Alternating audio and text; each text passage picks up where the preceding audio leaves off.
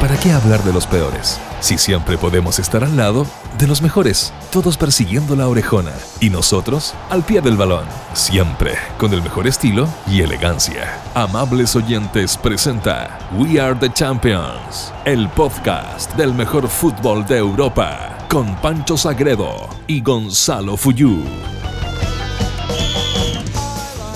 ¿Qué tal? ¿Cómo les va? Sean bienvenidas, sean bienvenidos a la primera edición, al primer podcast de We Are the Champions, junto a Gonzalo Fuyú. Soy Pancho Sagredo y vamos a analizar, vamos a disfrutar, vamos a hablar, vamos a debatir, vamos a comunicar sobre este torneo extraordinario, la Champions League. ¿Cómo te va, Gonzalo? Un placer estar contigo en este podcast.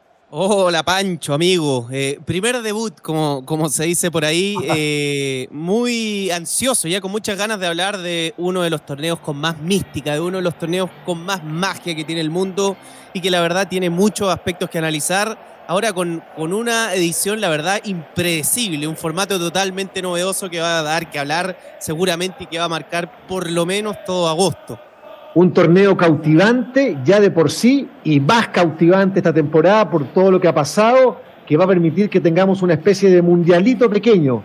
Vamos a estar con los partidos en Lisboa desde cuartos de final hasta la final. En dos semanas y media se define el campeón de la Champions. Ya hay equipos instalados en cuartos de final, pero nos vamos a concentrar en lo que va a pasar este fin de semana, con los duelos de octavo final con algunos partidos que son extraordinarios, algunas llaves que ya están listas, no sé, ¿cómo lo ves tú? La del Bayern Múnich contra el Chelsea está, es un paseo, ganó 3 a 0 el Bayern en Londres antes de la pandemia.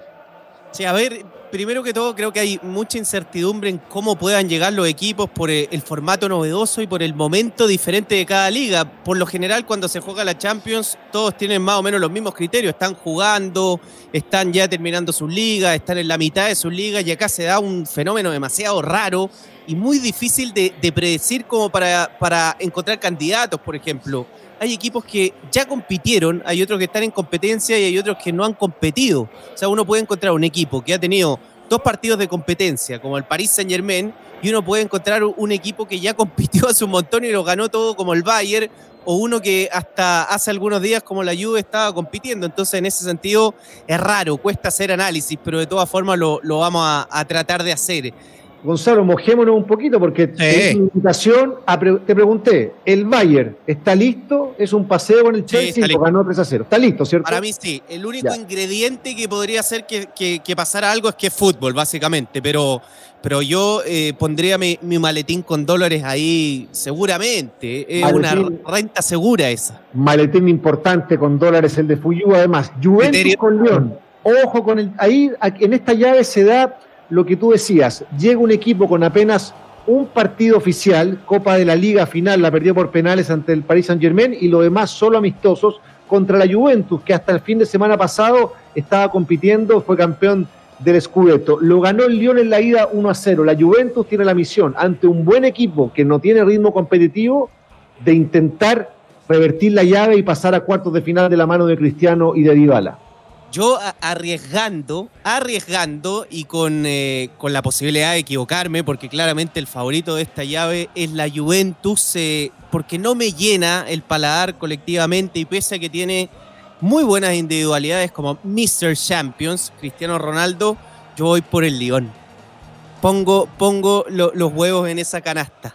Yo voy por la Juventus, por la vecchia señora, porque está Mauricio Sarri, que me cae porque bien. viviste en Turín Además vivía en Turín, es verdad.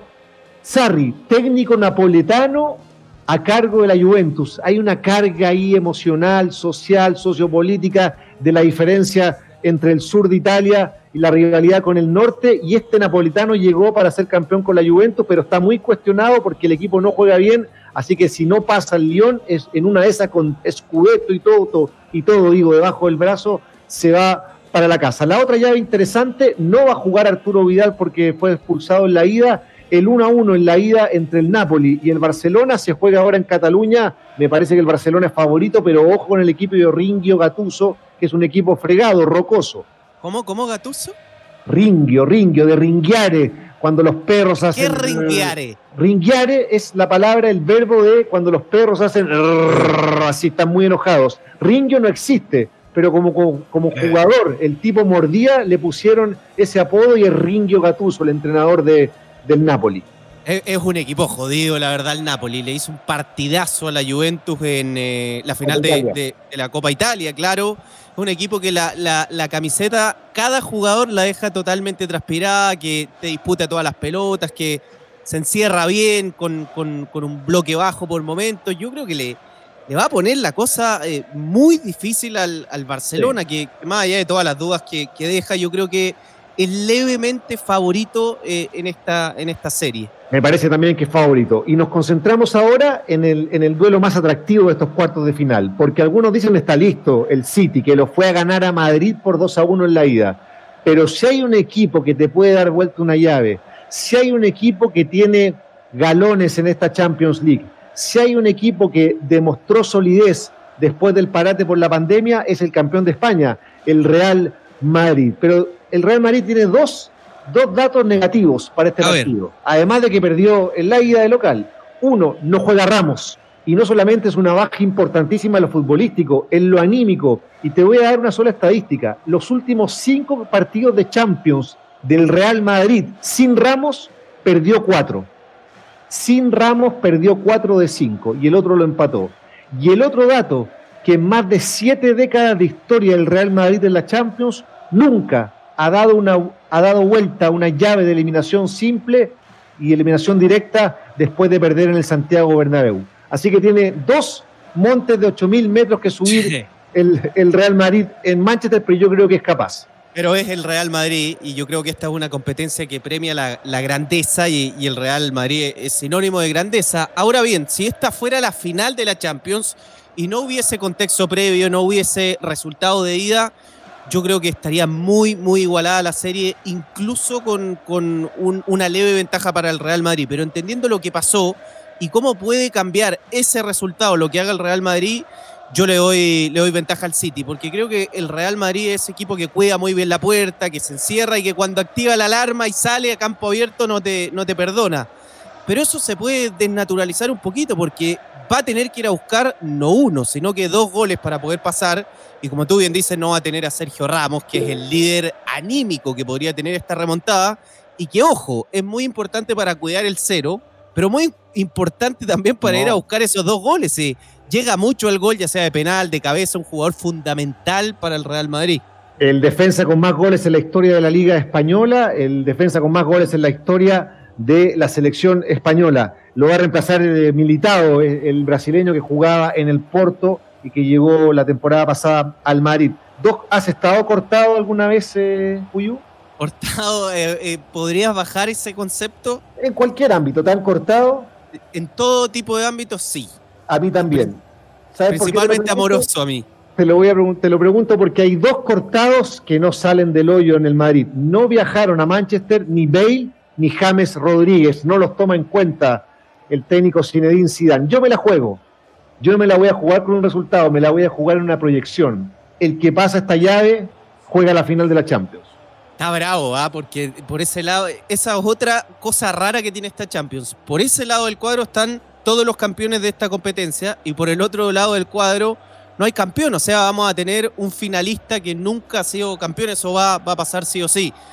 Dos, bajas estas que no van a estar. En cualquier momento aparece Jame en un carnaval de Medellín y en cualquier momento Gareth Bale se cambia de deporte y aparece jugando golf. Eh, no, la verdad no, han tenido la confianza de Zinedine Zidane y es cosa de horas que que salgan. Me gustó tu, apuesta. Yo creo que una llave muy atractiva esta y, seguramente el, que pase va, a sacar unos galones y una chapa de, candidato importante, considerando que es verdad que este lado del cuadro está muy bravo, pero son dos equipos que han tenido mucha importancia en su liga, más allá de que el City tuvo algún traspié, la solidez con la que gana cuando juega bien y la que tiene también el Real Madrid para quedarse con, con la liga los pone a los dos como, como candidato en caso de, pasar.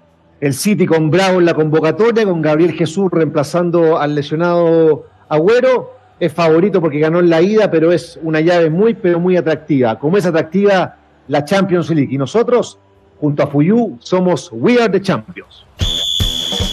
La elegancia de Zidane ¿O el tiki tiki de Guardiola? We are the champions. El mejor fútbol del mundo.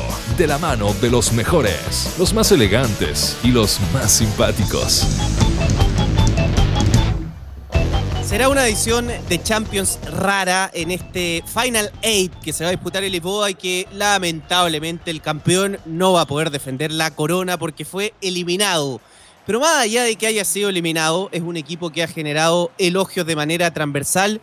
Yo diría un equipo amado por eh, varias cosas, por lo que se genera en, Anfield Road un eh, ambiente de mucha mística, por cómo juega también no solo lo, que consiguió, sino de la forma que lo consiguió Pancho Sagredo y por un constructor espectacular. El liderazgo de Jürgen Klopp para llevar al Liverpool en este momento, pese a que no va a poder defender la corona, ser campeón de Europa, campeón de Inglaterra y también campeón del mundo.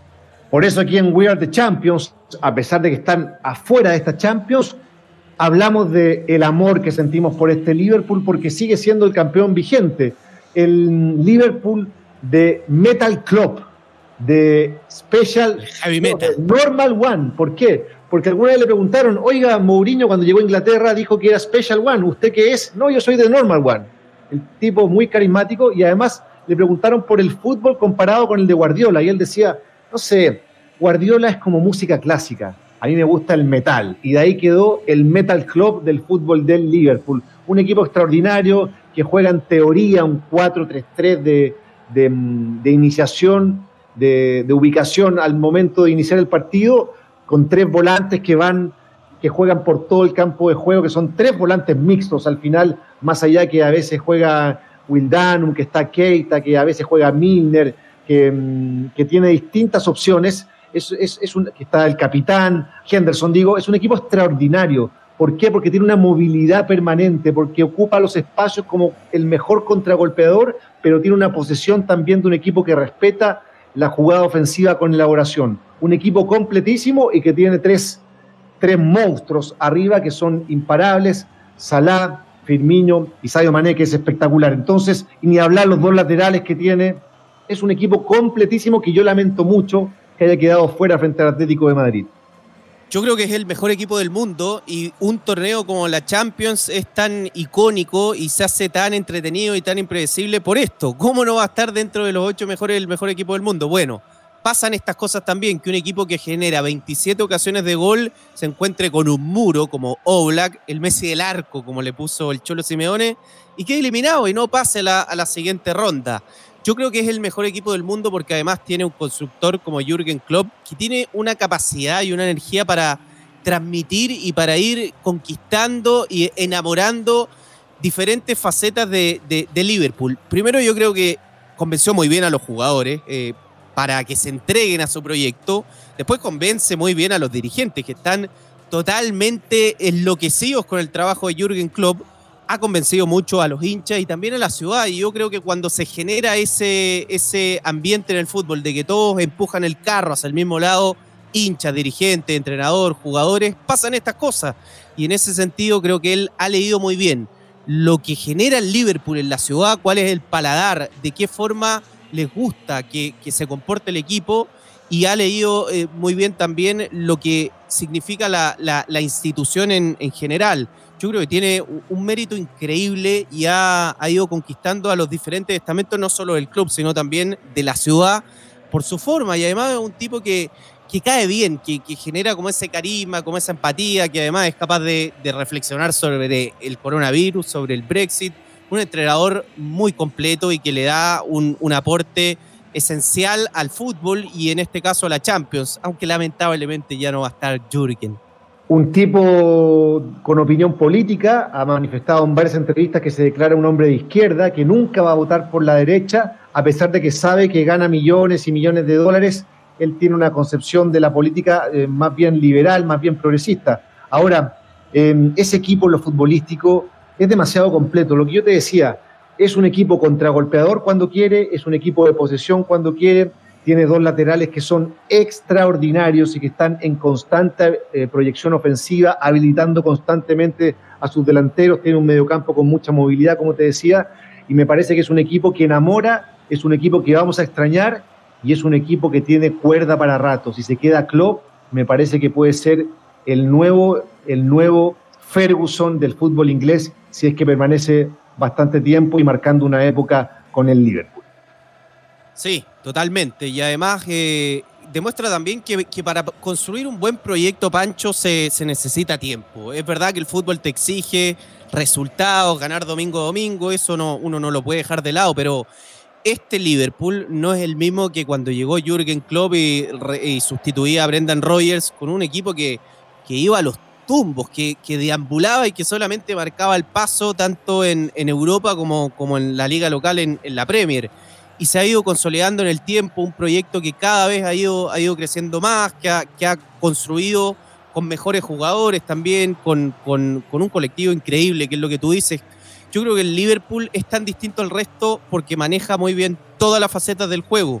Un poco lo, que decías, te contragolpea muy bien, cuando se quiere defender con mucha gente y, cerca de su arco lo hace bien también, cuando quiere atacar con la posición de la pelota lo hace bien, cuando te quiere atacar con fútbol directo y en dos o tres toques ya llegar al área del rival lo hace también. Me parece que, que, maneja todos los registros del juego y eso lo hace un equipo impredecible y demasiado complicado de enfrentar. Y además le sumas el señorío, le sumas el encanto, le sumas la mística de la catedral del fútbol en Inglaterra. ¿Tuviste no?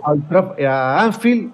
Tuve la suerte de ir a algunos partidos de Champions, de, Campeonato Inglés o de Liga Premier, y con ese cántico extraordinario, con esa canción You Never Walk Alone, tú nunca caminarás solo, que es un verdadero himno del fútbol internacional, pero absolutamente identificado con el Liverpool. Te invito a cantarlo, tú que tienes buena. Pero esta vez, porque una vez en un ensayo lo hicimos, te quiero no, con pero que. Pero es que no, no a ver. You never walk alone. Por ahí, por ahí podría ir. Fue mejor el, tono esta vez. ¿Es el mejor equipo de Europa? Yo creo sí. Que sí. Sí, es el mejor equipo del mundo, básicamente para mí el, el, Liverpool. Yo lo que te quería preguntar, Pancho Sagreo, es si el ambiente que hay en Anfield, que ya de por sí es increíble, tú que has estado ahí, es lo mismo en un partido normal de Premier o de Copa de la Liga o de otro torneo de Inglaterra al de la Champions. ¿Cómo se, se, se, mueve un poquito más la atmósfera cargando la balanza hacia la Champions? No hay nada como el ambiente previo a un partido de Champions. No hay nada como el himno de la Champions cuando salen esos dos equipos. ¿Hay más cerveza o no? Hay más cerveza, aunque en Alemania en la liga se vuelven locos con la cerveza, pero en general, bueno, en Inglaterra también, en general, lo que genera la Champions es espectacular. Tiene un ambiente, la ciudad, ni hablar una final. La, ciudad se, se, viste con los colores de la Champions, se viste con todo lo que tiene que ver con este torneo. Es mágico. La Liga Premier es mágica, pero como se juega todas las semanas, son 38 fechas, pierde un poco ese encanto la salida de los equipos, por ejemplo, porque es muy reiterativa, a pesar de que tiene su canción, su música que es característica. Pero lo de la Champions, como se juega cada cierto tiempo, como es un torneo tan difícil de ganar, me parece que tiene un encanto distinto y no hay nada como vivir la experiencia de Anfield, el Arena de Múnich, como Old Trafford, no sé, ¿sabes cuál?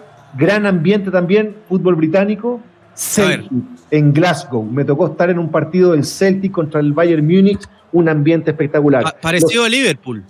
Los ingleses son los masters en lo que tiene que ver con ambiente futbolero. Y si a eso le suma que es un partido de Champions, me parece que es insuperable Gonzalo Fuyú. Bien, extraordinario. Enamora a todos el Liverpool Jürgen Klopp y enamora también a We Are the Champions. Como una pared entre Messi y Vidal, estás escuchando We Are the Champions. Volvemos con We Are the Champions junto a Gonzalo Fuyú Puyú, buen paño, buena pinta, joven. Esta pregunta yo creo que te la han hecho otras veces. A ver. ¿Te tocó muchas veces bailar con la bonita de la fiesta? Me, de todo me toca. De todo. ¿Por qué te lo pregunto? Porque hoy día hay una bonita de la fiesta en el fútbol europeo. ¿Quién es? El Atalanta, claramente. Un equipo que desde otro lugar, porque veníamos hablando del Liverpool, un equipo que enamora, pero con mayor poderío histórico, yo diría, y mayor poderío económico también, enamora. Pero el Atalanta enamora por la belleza de su juego, por el gran trabajo de su entrenador, Gasperini, y porque a mí en lo personal, estos equipos eh, que rompen un poquito el molde me, me llenan demasiado, porque son equipos que se revelan ante sus posibilidades, que empujan un poco los límites y que ante ese discurso muy tradicional de muchos entrenadores de con estos jugadores yo no puedo jugar de esta forma, bueno, llega equipos como este que rompen un poquito ese paradigma y que juegan de una manera, pero de verdad increíble, con una soltura, con un desplante contra cualquier tipo de equipo, con eh, posibilidades en cuanto a lo económico que son muy diferentes y lo hace a nivel eh, local en Italia y lo hace también en la Champions. Diría yo, Pancho, la gran sorpresa que ha tenido esta edición de Champions. Todo de la mano de su arquitecto futbolístico, el técnico italiano Gian Piero Gasperini, que tiene una historia fascinante. Él, como técnico, debuta en las divisiones menores de la Juventus, en el en la escuadra primavera, como se llaman las juveniles en Italia. De ahí va el Crotone, que es un equipo chico, y de ahí hace una muy buena campaña en el Genoa de Italia, lo que le permite llegar el 2011 al Inter de Milán. ¿Sabes cuántos partidos duró en el Inter? ¿Cuánto? Pero poquito, me pareciera, ¿no? Porque no registro nada de Gasperini en el Inter. Cinco, cinco. Moratti, que era el dueño del Inter antes de vendérselo a los chinos, perdió cuatro partidos, empató uno, chao. Que dure más We Are the Champions, a más de cinco capítulos. Va a durar más de cinco capítulos, te lo aseguro. Patada en el traste para Gasperini y se va. Y ¿Cómo se dice patada en traste en, en italiano? Bota en el culo. Bota en el culo para Gasperini. Exacto, eso le dijeron. Y parte de cero en el Palermo otra vez va al Genoa y llega el 2016 al Atalanta. Y en el Atalanta ha revolucionado con su fútbol de mucha posición ofensiva, de mucho protagonismo, de ir a buscar siempre eh, el arco rival con, un, con, una legión sudamericana encabezada por el Papu Gómez, este pequeñito argentino, el número 10, que es el dueño del equipo, es el que mueve los hilos ahí en el mediocampo del Atalanta y en la media punta, con este Duan Zapata, este colombiano, que tiene 19 goles esta temporada en Italia, con Muriel, que increíble, es reserva, más de 20 goles y entra en los segundos tiempos y te marca diferencias, pero con una baja importante por un tema muy particular, la de Ilicic, que tuvo que volver a su país por un tema personal y que la prensa rosa italiana dice que hubo una infidelidad de su mujer, que el tipo está destruido y que le pidió al técnico que se iba y no va a ser parte del duelo de cuartos de final frente al Paris Saint Germain. Un duelo que a pesar de que nos enamore el Atalanta también, me vas a perdonar, Fuyú, pero si el Paris Saint Germain con los petrodólares no es capaz de eliminar al Atalanta con la baja de Berratti por lesión, con la baja de Mbappé, me da lo mismo por lesión, si no es capaz de eliminar al Atalanta, que se vayan al, que se vayan para su casa, mejor, iba a decir otra cosa. Yo elijo soñar como un romántico con, Atalanta. elijo soñar con el, con el equipo de Gasperini, uno de los más goleadores que tiene mm, eh, la temporada en el fútbol italiano, con muchos jugadores llegando al gol. Una ONU del fútbol, en realidad, con, con futbolistas de 15 nacionalidades distintas y que la verdad a mí me, parece que, más allá de que de que un equipo que, que, quizá no tiene el poderío de otros tiene totalmente los argumentos futbolísticos para eliminar al Paris Saint Germain es un, entrenador que ha escondido muy bien los defectos de, individuales de sus jugadores, ya ha resaltado mucho las virtudes individuales, va muy bien al ataque con muchísima gente, no te deja respirar cuando tú tienes la pelota y yo creo que, la verdad la Atalanta, más allá de que pueda generar mucha simpatía porque quizás es el equipo de menos poder adquisitivo que pueda estar en esta instancia de Champions, yo creo que también genera mucha adhesión por su forma de jugar y por cómo se, se ha ido conectando con, con, el fútbol. La verdad, ver jugar al Atalanta, que baila al ritmo del Papu Dance, es muy entretenido. ¿eh? Es, un, un, equipo que, que, te invita a disfrutar de, del fútbol. Una escuadra, como dicen los italianos, que tiene, tenía 19 partidos invicto en el calcio. No perdía desde enero hasta la última fecha, el fin de semana pasado, frente al Inter de Milán de Alexis. Un equipo que juega con línea de tres. ¿Va a mantener la línea de tres, Fuyu?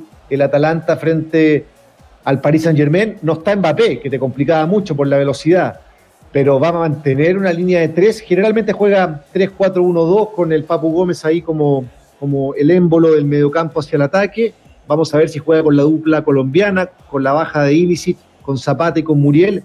Me parece que es un equipo, como tú dices, muy atractivo de ver, pero insisto, si hay que jugársela, es la última oportunidad para los petrodólares. Es ahora o nunca el sorteo te hizo enfrentarte al Atalanta. Si el Paris Saint Germain no puede eliminar al Atalanta, señores, que los petrodólares, que los árabes devuelvan el equipo y empecemos de cero el proyecto. Bueno, al, Paris Saint Germain la verdad se, le caen los jugadores de los bolsillos. Es verdad que ha tenido bajas, pero te puede armar uno, dos, tres, cuatro equipos y, vamos a ver qué pasa con el Petro Fútbol. Si es que ya sea el Paris Saint Germain o el Manchester City logra eh, romper ese, ese mal paso que ha tenido por, por Europa el, el Petro Fútbol. Yo la verdad tengo dudas de que esta sea una una edición en la que por lo menos el Paris Saint Germain se, pueda quedar con el título. Tiene muchas cosas que lo pueden llevar. Eh, es un equipo que, la verdad cuando prende el turbo, sobre todo cuando está Mbappé, te hace, te hace muchísimo daño. Pero yo desde el juego, si, si me tengo que jugar por uno de estos dos eh, equipos que se van a enfrentar, me quedo sin duda con, con el Atalanta. Sin duda elijo soñar con, con esta manada de lobos que te ataca y te muerde y que cuando se defiende también lo hace con mucha gente, más allá de esa coqueta línea de tres que en el papel suena muy arriesgada. Un romántico Gonzalo Fuyú, el Ricky Martin de We Are the Champions.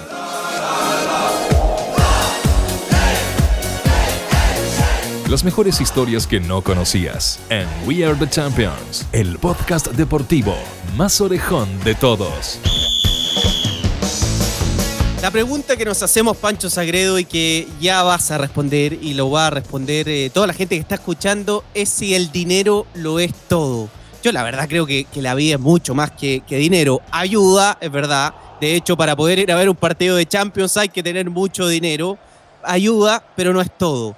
Y hay que hablar de dinero porque esta es una competencia que mueve muchísimos millones y a lo largo de este podcast vamos a analizar muchos de estos temas como industria. Y tengo un listado, Pancho Sagredo, de cuáles son las planillas más valoradas de los equipos que quedan en la Champions. ¿Cuál sería el primer lugar para ti? Tiene que ser el Real Madrid. Y esto se, se enlaza a lo que decíamos en el primer bloque de We Are the Champions de hoy, que tiene que ver con que es la llave más atractiva de octavo, entre otras consideraciones por el potencial de sus planteles. Y es el caso del Real Madrid, que tiene una valorización de más de mil millones de euros su plantel de jugadores, que enfrenta al segundo de la lista en este ranking, al Manchester City, que tiene 990 millones de euros de valorización. Un, cifras exorbitantes que se diferencian mucho a la cenicienta de este grupo, de, este, de estos equipos de Champions, que es el Atalanta, que cuesta su plantel apenas 266 millones de euros. El dinero no es todo en el fútbol, no se ganan títulos solamente con la chequera, sino preguntan al City en Champions y al Paris Saint Germain en Champions, pero ayuda y mucho. Y si no, pregunta la Guardiola también, que solo en defensas, tanto laterales como centrales, ha gastado estos años cerca de 400 millones de euros. Claro, también tiene que ver, eh, creo yo, lo que pasa con el Real Madrid, que sea la plantilla más valorada, porque este no es la valorización que hay en cuanto a, lo que significan los clubes, eso es otro listado que en algún momento vamos a, revisar. Esto es cuánto valen los pases de todos los futbolistas del plantel. Yo creo que un jugador que llega al Real Madrid, ya por ser el Real Madrid el equipo más ganador de Europa, se, se valoriza muchísimo más allá incluso del desempeño deportivo que pueda tener en el Real Madrid. Pero claro, este podría ser el partido entre Real Madrid y Manchester City, el partido de los 2.000 millones de euros, lo que demuestra lo increíble que va a ser este duelo que se va a jugar en Etihad, la revancha de estos eh, octavos de, final. Después viene tercero en este listado el Bayern Múnich, el equipo alemán por lejos más poderoso, también muy cerca, 932 millones de euros. y cuarto está el Barcelona. Sí. Déjame interrumpirte en el, el Bayern, porque tiene, tiene una particularidad el Bayern, salvo alguna excepción, no es de contrataciones espectaculares en términos económicos. No es de gastarse 150 millones de dólares en, un jugador. Entonces, el hecho que sea el tercero de este ranking demuestra que le da un valor agregado a sus jugadores, que sus jugadores crecen en cotización adentro del equipo, en el desarrollo futbolístico de ese equipo. Entonces, que, que el Madrid cueste mil, mil millones de euros su plantel, que el City cueste 990 millones, obvio, si compran jugadores de 100, 120, 150, 90 millones, pero el Bayern no hace eso. Entonces le da un valor agregado muy importante a lo que significa este club en la formación de jugadores, en sacar nuevos talentos y en valorizar futbolistas que vienen a la baja, como intentó hacer con Coutinho este año y que en este caso no le resultó, pero que en otras situaciones ha sido exitosa esa experiencia. Sí, y que tiene además una estructura deportiva muy clara y que le da mucho contenido futbolístico a la hora de, hacer contrataciones. Yo creo que también influye mucho eh, que esté en este lugar el Bayern Múnich, que tiene una plantilla de jugadores muy jóvenes. Eh, hubo un Bayern Múnich que era el de Robben, el de Ribery, que ya ha pegado un cambio generacional y se ha armado una base de futbolistas muy jóvenes, que es algo muy distinto a lo que pasa con el Barça, que está en el cuarto lugar, que tiene una planilla valorizada en 913 millones de euros. Yo diría que un Barcelona normal estaría siempre dentro de los tres primeros con el Real Madrid y algún equipo más, pero este equipo tiene una edad, la verdad, muy avanzada, tiene muchos jugadores sobre los 30 años y eso modifica mucho también la valorización de los pases. No es lo mismo tener en el mercado un jugador de 24 o 25 años a uno de, 33 o 34, como muchos que tiene el Barcelona. Por eso, por ejemplo, en el ranking que hace Transfer Market, que este es ese sitio especializado en, en valorización de planteles, de jugadores y cotizaciones de futbolistas, no es Lionel Messi ni Cristiano Ronaldo, no son ellos los jugadores más caros del mundo. Son. Claro.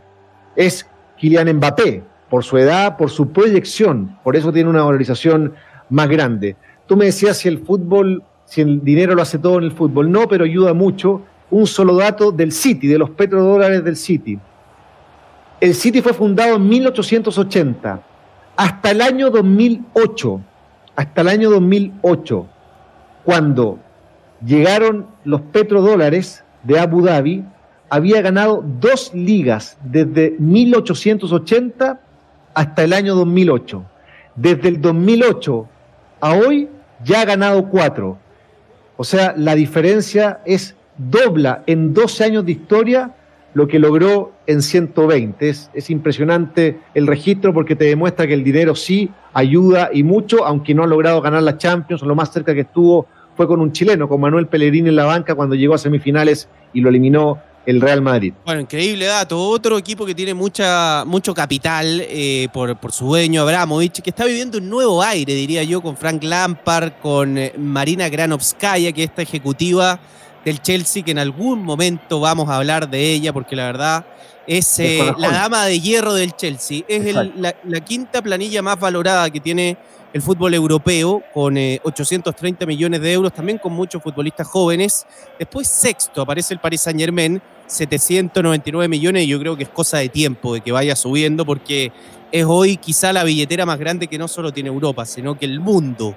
Séptimo está el Atlético de Madrid, 695 millones de euros, que también de la mano de Simeone es un equipo que, que ha ido creciendo en cuanto a potencial económico, tiene un nuevo estadio y está fichando jugadores incluso por sobre los 100 millones de euros, como el caso de Joao Félix. Es verdad, y el ranking lo, lo completan la Juventus, el Napoli, el Leipzig de Alemania, el Lyon de Francia y obviamente el último, el Atalanta. Fuyu, te tengo una noticia. A ver.